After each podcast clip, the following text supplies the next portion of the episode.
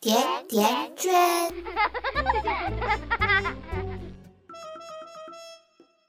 好，大家好，欢迎大家收听这一期的瓜子聊天室。瓜子聊天室，闲扯十一便是。我是逗逼汽车工程师老田。那么老田到底是谁呢？就是传说中啊，我我让我想想，我想想我是谁啊？啊，这是一个逗逼的汽车工程师。所以说呢，我们今天就闲扯一下十一便的一些好玩的事情。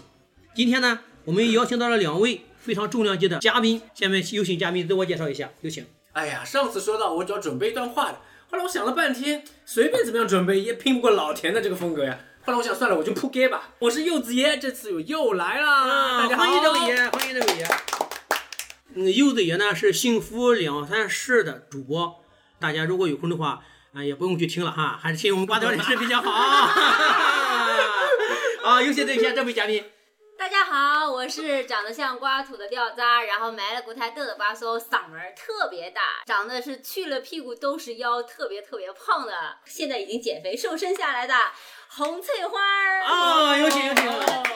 哎呦，你一听在这贯口之后，我还我的替他感觉想喘口气啊。对对对你说说你在家里练了几遍？真是不容易，不容易，不容易，不容易，不嗯容易真不容易。嗯，我们最近段时间呢，天气开始放晴了，这个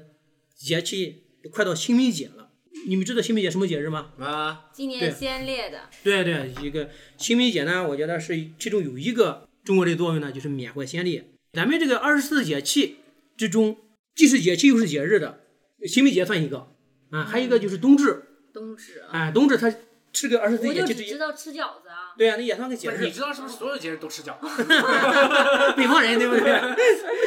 然后呢，我觉得那个这个清明节和那个冬至既是节气，二十四节气里面也是节日。哎，我觉得蛮好玩的一件事情，蛮巧合的一件事情，就是我们这个既是节气又是节日，那个都跟缅怀先烈有关系。冬至在北方也是上坟呀、在南方好像也是的，上坟呀、嗯之类的，对对对怀念祖先，啊，怀念祖先的这么一个日子。这一期呢，我们也想聊一聊我们清明节，一起缅怀一些先烈。嗯，哎，我们先默哀，不要默哀了吧？我们我们那个缅怀先烈呢，我们也不是说是主要的是让大家去用非常严肃的呃角度去看一些那些战争惨烈的事情况，我们呢就主要的聊聊那时候那些战争，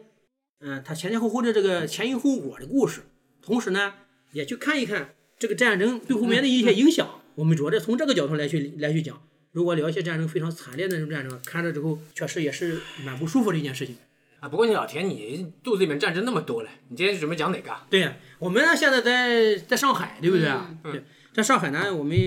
讲个淞沪会战。对对对，我们先聊聊这个上海抗日战争之后的那一个淞沪会战，哦，因为这个战争当时打的特别大的一个战争，特别惨烈。特别惨烈的一个一个一个战争，因为那个淞沪会战那时候从那个七七卢沟桥事变之后，对对就开始很快的，然后就打是淞沪八会月战。十三号开始的，对，然后很快就就打到那个上海来了。嗯，就是淞沪会战那个双方投入比量就非常大的一个投入比例，时间比较长的那个。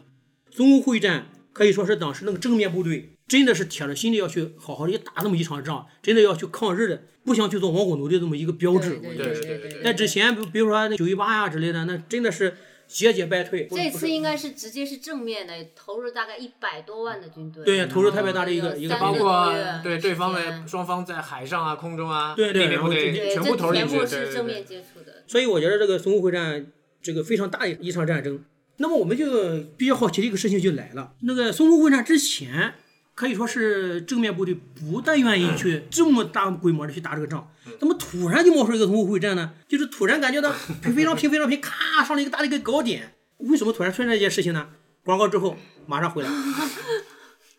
俺黄天，你还真以为有广告啊？根本没广告，继续讲讲讲。哎呀，这个老田不光是把那个对面的小伙伴们给弄得一 愣愣，把我们俩也弄得嘞，对吧？七上八下的。其实我觉得啊，嗯当时日本人为什么直接直指上海，关键还是剑地指理位置剑指南京，嗯因为当时南京是作为国民政府的首都嘛，嗯，所以他在北方跟我们打了几次战争以后，发现哎，中国的军队好像也这么着嘛，看来是软柿子嘛。主我要所是上海这个地理位置非常重要，南北可以辐射，对，而且它直指中在长江口嘛，嗯，我可以掐断你对外的这种所有咽喉要道，嗯，而且还有一个关键就是我刚刚说的南京的问题，嗯，怎么一下子从咽喉当中把你干掉？我只打你龙脉嘛。秦鸦片战争那时候，广州不打，直接天津、北京。擒贼先嗯擒王嘛，对吧其实这个淞沪会战啊，其实啊是当时的时候正面部队相对来说比较主动的发起一场战争。他从战略意义上来讲的话，你从上海上海打的话，他非常容易布局，因为他西部四川为大后方，然后如果从东边往西打，他一步步后退，步步撤退，步步为营的这么撤退，打到四川，一直到四川可以很容易的组建起一个大后方出来。纵深，纵深，纵深哎，非常容易纵深，因为咱们这个中国的这些山川啊之类的都是啊嗯，对南北走向比较多。嗯，南北走向比较多之后，我从东西往西打之后，我山川是可以起到作用的。然后呢，当时的时候正面部队啊，就希望就是在这个淞沪打一场战争。我记得当时看过一个资料啊，是当时国民党的一个比较高级的一个将领，叫陈诚，嗯，主动的跟那个蒋介石就提了一个建议，他说要从东往西打，在上海打一场对大的战争。然后可能另外一方面，他也是给日军一个威慑嘛。当时日军不是号称要三个叫月嚣嘛之内嗯灭掉全中国嘛？对那么他一下子投入了这么大的兵力，就告诉他说，我们中国人很多人有很多对军对队，尤其是因为国共两党是合在一起嘛，对共对同，抗共战同的。抗日呢，所也以达成对一于个日本来说也是一个打击，因为当时他本来叫嚣说三个月就要灭掉全中国的嘛。对对对，其实那个淞沪会战，其实当时打的是特别惨烈的。刚开始的时候，因为最早的时候，淞沪会战之前，在开始之前，上海这个地方是双方大家有一个停战协定，双方是都不能在上海驻军的，就是慢慢增加兵力，增加兵力之后，这个仗越打越大，越打越大。然后淞沪会战在去打之前的时候，那个，我记得好像是通过一个飞机场呀，先是打那个日本在那边有一个机场，嗯，对，对好吧像是？，他们是机场那边围剿，对，好像是从那边去打。就淞沪会战这一个，可以说是打出一个中国人的一个气势来，真正的亮剑精神。那时候的整个的国力来讲的话，中国距离日本差得很远的。我记得好像看过一个国民党的那时候的一个小片子，他说是淞沪会战打完了，那时候的死亡比例是四比一，就是我们守死四个人，人家进攻才死一个人。后来好像汤一博他自己还他那个报告里面说是咱们中国人死七个，人家死一个，整个的这个距离差那个差嗯太大武器了。装备嗯差太差，大了然后日本人打我们还是立体式的，他飞机，对对对然后对他的打这头种上军武舰、器炮轰，你只有陆军部队，是的，对吧？而并且是准备整准备我们的也不一样装装备备装备也不不一样行，嗯成建制成建制去打的，对对所以我们要缅怀先烈，真的，我们现在的生活真的太来之不易了。不对是有一句话说，是是你所谓的岁月静好，就是因为有人在替你负重前行。嗯真的参与是参与这样对，这是天津这比这确实是有着这么多的西安烈打下来这个天下，现在有这么多的这些军人保卫着这个国家，才这么安定的，对吧？嗯对，所以有的时候有些新闻里面，比如说每到这个节日啊，或者说特定的一些节日，也纪念一些先烈啊什么的。对对嗯我看现在还有年轻人还是抱怨，哎，这都都什么时间的事情了，还在谈这些东西。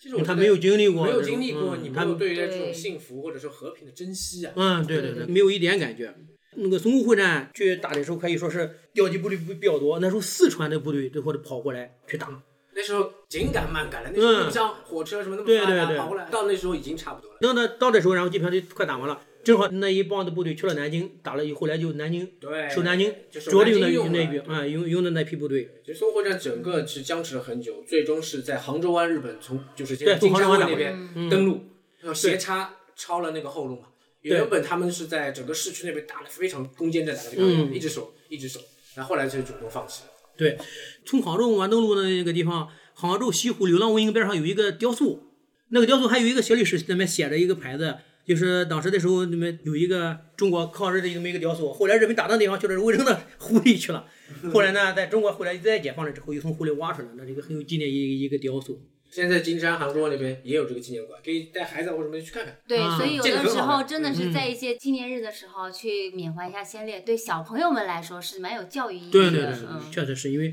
那个，因为我们学历史就是让我们不忘过历史，不要让历史再重演。对对，我们呢今天主要的是聊了一个淞沪会战这个话题比较沉重啊，我们也并不是聊这个话题呢，希望大家再去重新再去温习一些仇恨，然后再去报仇啊之类的。本来这个我们瓜子聊天室主要的是也不肩负着这么深刻的这个历史使命，但是呢，我们从自己内心里面真实的一个感触就是啊，真的是和平不是天经地义的，这是有好多的人去帮我们去打下来这个天下，帮我们去守护这个天下。所以呢，我们还希望我们能够珍惜和平。当然了，嗯、也希望这些